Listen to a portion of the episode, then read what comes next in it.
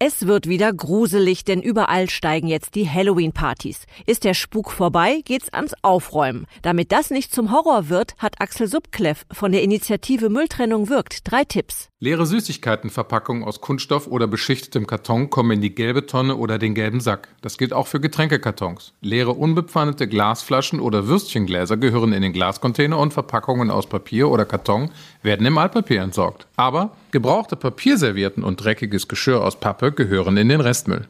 Diese und viele weitere Tipps gibt's unter mülltrennung-wirkt.de.